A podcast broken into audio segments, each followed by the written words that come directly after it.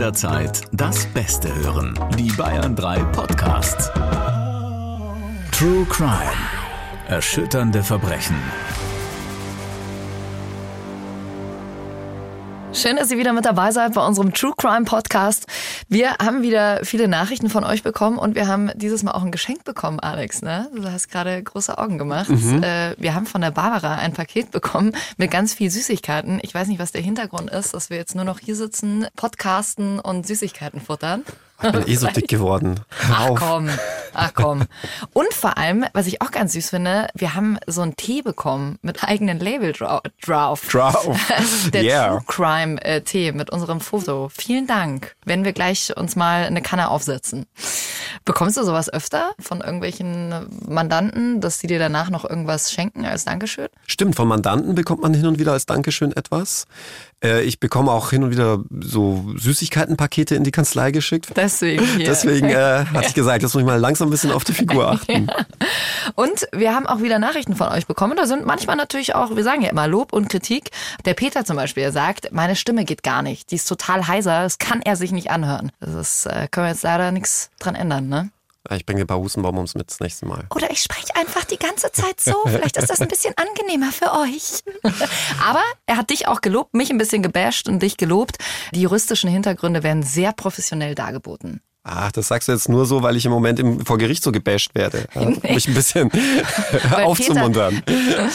Und die Christa hat geschrieben, ich habe euch vor einer Woche entdeckt, habe gleich alle Folgen durchgehört. Schon die erste Staffel fand ich mega interessant mit den Sprachprofilern. Aber die dritte Staffel, die toppt alles vorige. Ich höre euch in der Bahn und muss oft kichern. Das Thema Online-Dating könnt ihr gerne noch länger durchziehen. Stoff gibt's ja anscheinend genug. Und noch ein kleines Plus, endlich mal nicht überall die gleichen Fälle, die ihr besprecht. Großes Kompliment mit super Stimmung. Ja, vielen Dank. Dankeschön. Dann lass uns doch gleich mal zu unserem heutigen Fall kommen. Wieder ein Fall, der, du hast es letztes Mal schon angesprochen, ähm, dich auch sehr mitgenommen hat. Das stimmt, aber der Fall ist auch juristisch extrem spannend. Bei dem Fall hat mich tatsächlich der Ausgang sehr fassungslos gemacht. Ich glaube, das ging der Öffentlichkeit und vor allem der Polizei auch so. Ja. Und wahrscheinlich wird es euch auch gleich so gehen. Vorab, wie immer, der Hinweis, der Fall ist wirklich sehr extrem. Der Podcast ist definitiv nichts für eure Kinder. Und wenn euch Themen wie Gewalt, sexualisierte Gewalt oder Suizid sehr mitnehmen oder triggern, dann ist diese Folge auf jeden Fall nichts für euch. Und noch ein Hinweis, wir haben die Story etwas entschärft. Im ursprünglichen Fall gab es eine sehr detaillierte Anleitung, die wir so aber nicht wiedergeben wollen. Und jetzt hören wir rein in unseren heutigen Fall, der falsche Freund. Ich denke, es ist für dich die beste Methode, einen Gürtel zu nehmen. Wie meinst du das? Ja, ganz einfach. Du nimmst einen Gürtel, sodass du eine Schlaufe hast und bindest das an der Tür fest. Ich weiß aber nicht, ob ich das kann. Jetzt hör bloß auf. Das ist eh schon die Mädchenmethode. Was meinst du damit? Na, dass sich so eigentlich nur die ganz Labilen umbringen, die auch sonst nichts auf die Reihe kriegen. Aber das passt ja dann für mich. Ja, aber dann mach's halt auch und red nicht rum. Du meinst, ich soll's jetzt tun? Klar, wann denn sonst? Je länger du wartest, desto schwieriger wird es. Ich bin ja bei dir. Hast du etwas da, mit dem du dir die Hände fesseln kannst? Wieso? Die Gürtelmethode verspricht nur dann 100%igen Erfolg, wenn man sich die Hände fesselt. Der Körper könnte sonst aus einem Reflex heraus versuchen, sich doch noch aus der Schlinge zu befreien. Puh, hätte ich jetzt gar nicht dran gedacht. Gut, dass du mich hast. Meine, meine Schwester und ihr Freund stehen auf so Fesselzeugs beim Sex. Das hat sie mir erzählt. Da finde ich bestimmt was. Moment. Und? Fündig geworden? Ich habe die Handschellen. Siehst du sie? Ja. Jetzt musst du nur noch den Gürtel wie besprochen präparieren und dann können wir loslegen. M mit dir geht das alles so schnell.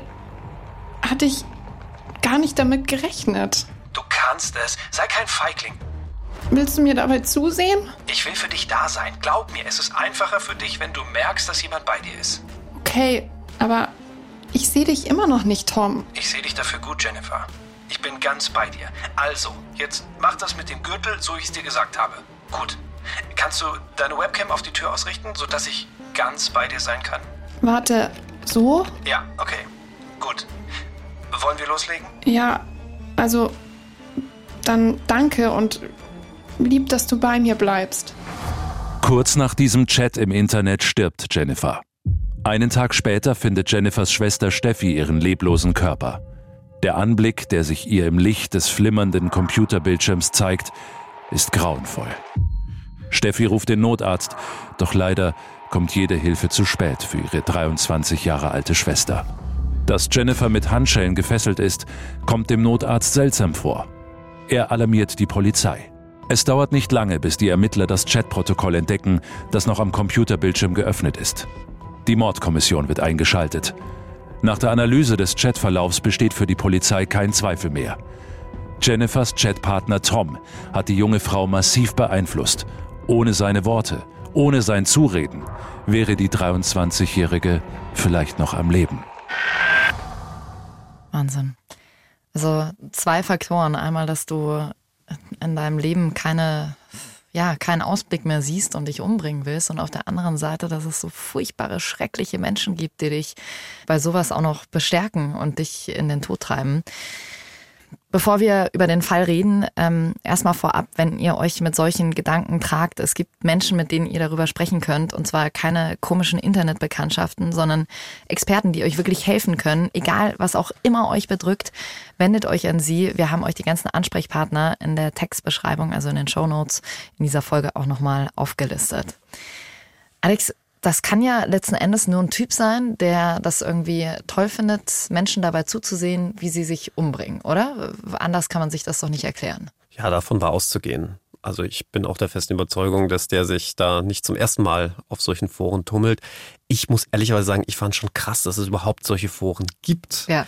Ich habe dann im Zuge dieses Falls dann auch mal recherchiert. Es gibt da wirklich hunderte Suizidplattformen, wo sich Leute darüber austauschen, wie man sich am besten umbringt, ob man sich umbringt, was so die Probleme sind. Ich meine, grundsätzlich finde ich sehr gut, dass man mit Leuten spricht, aber man sollte halt mit professionellen Leuten sprechen, ja, Absolut. oder mit Freunden und mit einer Selbsthilfe-Hotline oder ähnlichem, aber doch nicht mit irgendwelchen anonymen Internetbekanntschaften, von denen du nie weißt, was die da im Schilde führen. Heißt, Tom hat sich wohl bewusst in solchen Suizidforen aufgehalten, um Leute da in den Tod zu treiben. Also ich hatte den persönlichen Eindruck, dass er sich daran regelrecht aufgegeilt hat. Es gibt ja Leute, die zum Beispiel tatsächlich Lust daran empfinden, andere Menschen sterben zu sehen. Äh, letztes Wochenende war ich auf einer Geburtstagsfeier eingeladen. Da war ein Psychiater und der sagte mir, dass angeblich drei Prozent aller Morde tatsächlich darauf beruhen, dass jemand einen anderen Menschen sterben sehen möchte. Boah. Also solche kranken Gedanken kann man einfach nicht nachvollziehen. Und dass Tom dann auch eine Situation ausnutzt, in der ein Mensch wahnsinnig labil ist, das ist ja pervers, oder? Genau mit dem spielt er ja. Mhm. Weil er genau weiß, dass er Menschen, die Suizidgedanken haben, in einer Situation erwischt, die ja letztlich einer Ausnahmesituation gleicht. Die können vielleicht dann auch gar nicht mehr klar denken und so rational sein und vielleicht auch kritisch gegenüber Tom und solchen Leuten. Und genau das nutzt er ja bewusst aus. Hat Tom denn sowas äh, schon öfter gemacht oder war Jennifer sein einziges Opfer? Das weiß man nicht, denn gegen Tom wurde ja nie ermittelt. Und das meinte ich vorhin mit dem Satz, der Ausgang macht mich total fertig. Die Ermittler konnten ja wirklich zweifelsfrei nachweisen, dass Tom Jennifer so beeinflusst hat, dass sie sich am Ende das Leben genommen hat. Und trotzdem hat die Staatsanwaltschaft das Ermittlungsverfahren eingestellt. Genau. Denn wegen eines Tötungsdeliktes kann ich mich nur strafbar machen, wenn ich einen anderen Menschen töte. Also aktiv töte. Wer sich hingegen selbst tötet, der macht sich nicht strafbar. Denn, anders als in anderen Ländern auf dieser Welt, ist der Suizid, also die Selbsttötung, in Deutschland nicht strafbar. Ich schade ja niemand anderem aktiv, wenn ich mich selbst umbringe. Ich habe niemandem anderen was getan. Der Grund, warum das andere Länder so handhaben, es können religiöse Gründe sein zum einen, aber es können auch ganz pragmatisch juristische Gründe sein, denn man kann sich der Beihilfe und der Anstiftung zu einer Tat nur dann strafbar machen, wenn auch die Haupttat strafbar ist. Ja? Also sprich, mhm. wenn ich jemanden zu einem Mord anstifte, der Mord ist strafbar, mache ich mich als Anstifter auch strafbar. Wenn ich jemanden zu einem Suizid anstifte und dieser Selbstmord ist aber nicht strafbar, kann ich mich nicht strafbar machen. Ja, das ist die Grundvoraussetzung im deutschen Strafrecht. Heißt aber jetzt auch, wäre Suizid strafbar, wie es in manch anderen Ländern ist, dann könnte man Tom auch bestrafen. Ganz genau. Denn jeder, der bei einer anderen Tat irgendwie Hilfe leistet, diese fördert oder zu ihr anstiftet, wird dann genauso bestraft bei der Beihilfe ein bisschen weniger, aber letzten Endes genauso bestraft wie der Haupttäter. In unserem Fall wiederum, finde ich, geht dieses Juristische und das Moralische total weit auseinander. Also, dass jemand, der ein Mädchen so beeinflusst, sich selbst das Leben zu nehmen, dass dem letzten Endes überhaupt nichts, dass dem einfach nichts passiert, das äh, finde ich total. Äh ja, du hast recht. Also ich würde auch sagen, wäre Jennifer nicht auf Tom getroffen an diesem Abend, dann hätte sich zumindest an diesem Abend wohl auch nicht umgebracht. Wie ist es denn mit unterlassener Hilfeleistung oder Tötung durch Unterlassung? Er hätte ja auch irgendwie Hilfe rufen können. Genau, das ist eine sehr gute Frage. Es gibt da zwei verschiedene Unterlassungen, wenn man so mhm. will. Ja, jeder hat schon mal von der unterlassenen Hilfeleistung gehört. Das ist ein sogenannter Jedermannsparagraph, betrifft also jeden. Sobald du irgendwo jemanden siehst, der Hilfe braucht, musst du ihm helfen, ansonsten machst du dich strafbar. Jetzt ist es aber doch gerade so, dass derjenige, der sich umbringen will, keine Hilfe haben möchte. Und da hat das Bundesverfassungsgericht entschieden, da darf man sich nicht drüber hinwegsetzen. Wenn jemand das nicht will, muss man das akzeptieren und deswegen kann man sich auch nicht strafbar machen. Und dann gibt es noch eine Tat durch Unterlassen.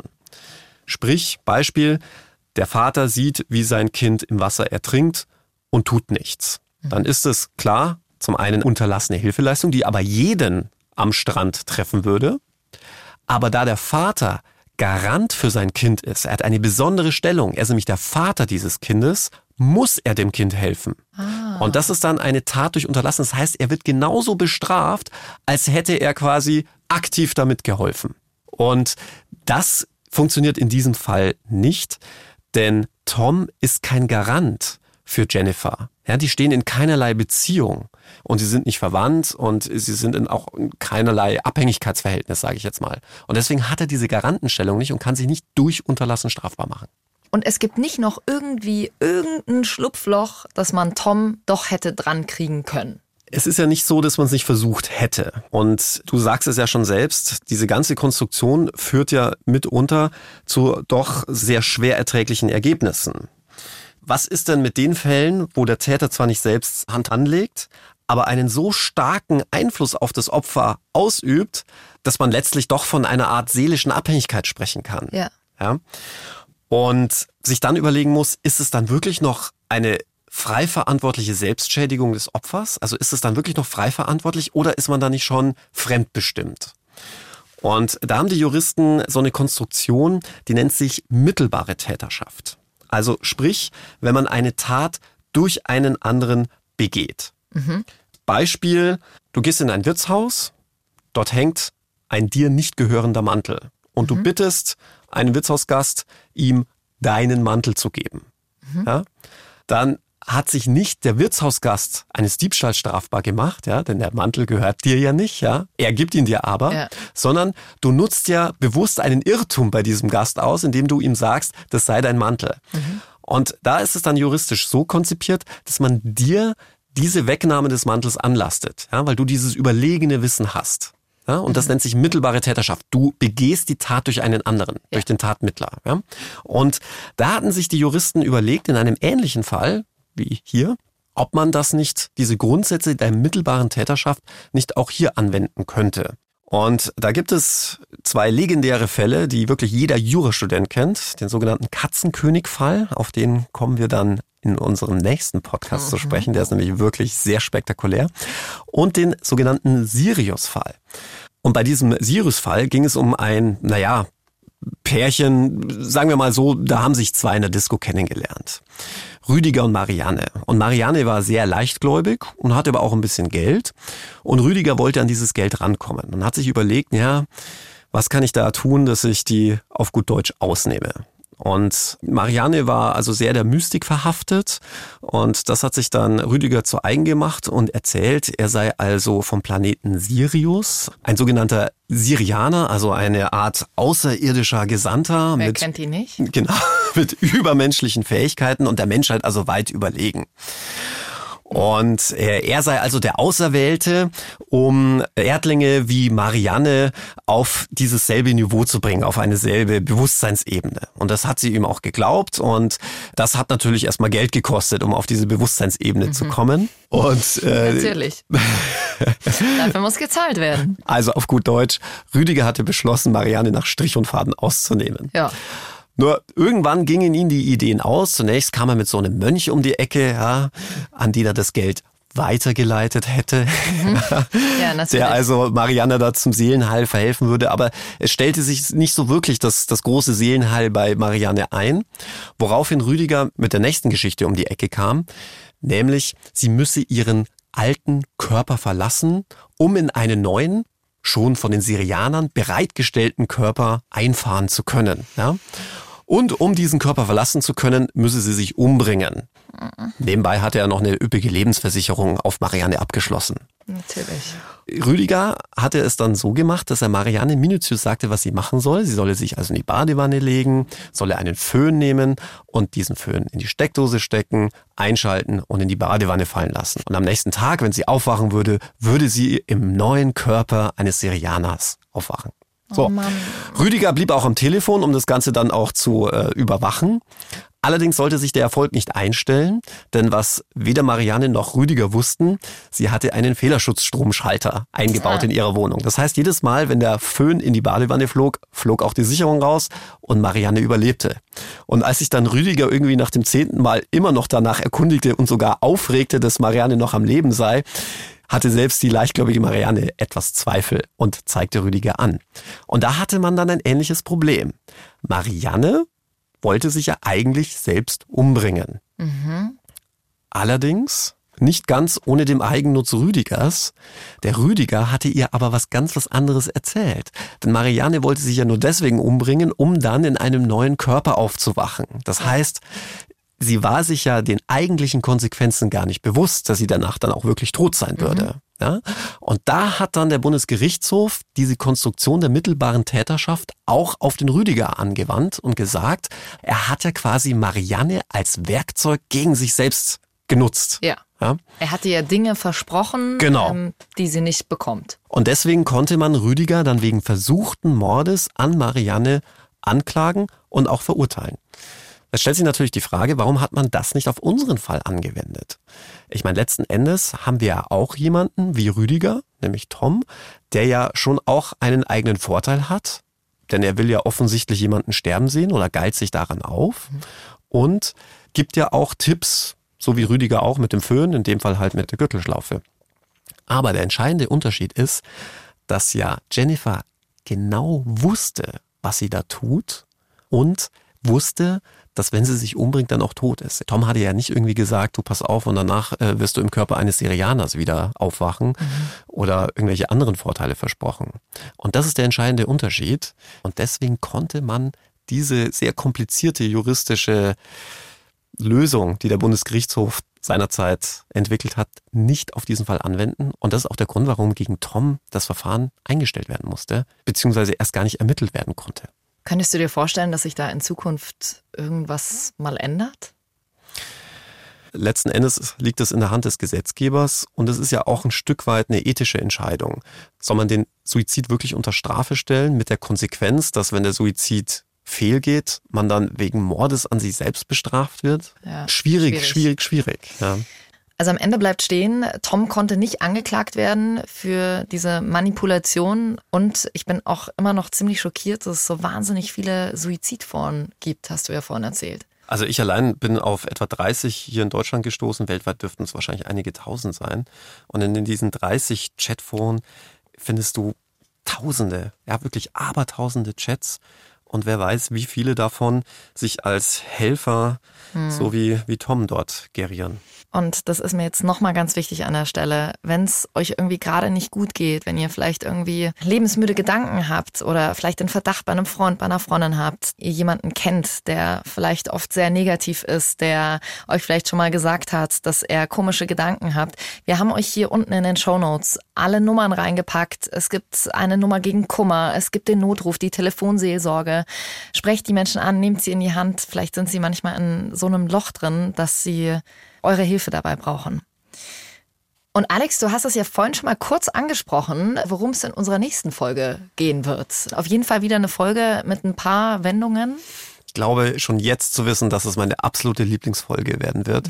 Und ich verrate mal so viel. Wenn du oder auch die Zuhörer wissen wollen, warum Atlantis tatsächlich untergegangen ist, dann schaltet ein. und übrigens, wenn ihr totale True Crime Suchtis seid und sagt, oh nee, jetzt muss ich schon wieder auf nächste Woche warten, bis die nächste Folge rauskommt, dann kann ich euch einen Podcast empfehlen, den ich selber auch ganz gern höre. Mord auf Ex. Zwei Mädels, die sich auch über echte Kriminalfälle unterhalten. Ist so ein bisschen wie ein Mädelsabend, wo man sich gerne dazusetzen würde und mitspekulieren würde, wer ist jetzt der Mörder. Also Mord auf Ex kann ich euch hier nur empfehlen und wir freuen uns sehr, wenn ihr nächste Woche bei uns wieder mit dabei seid. Erschütternde Verbrechen. Noch mehr packende Podcasts jetzt auf bayern3.de.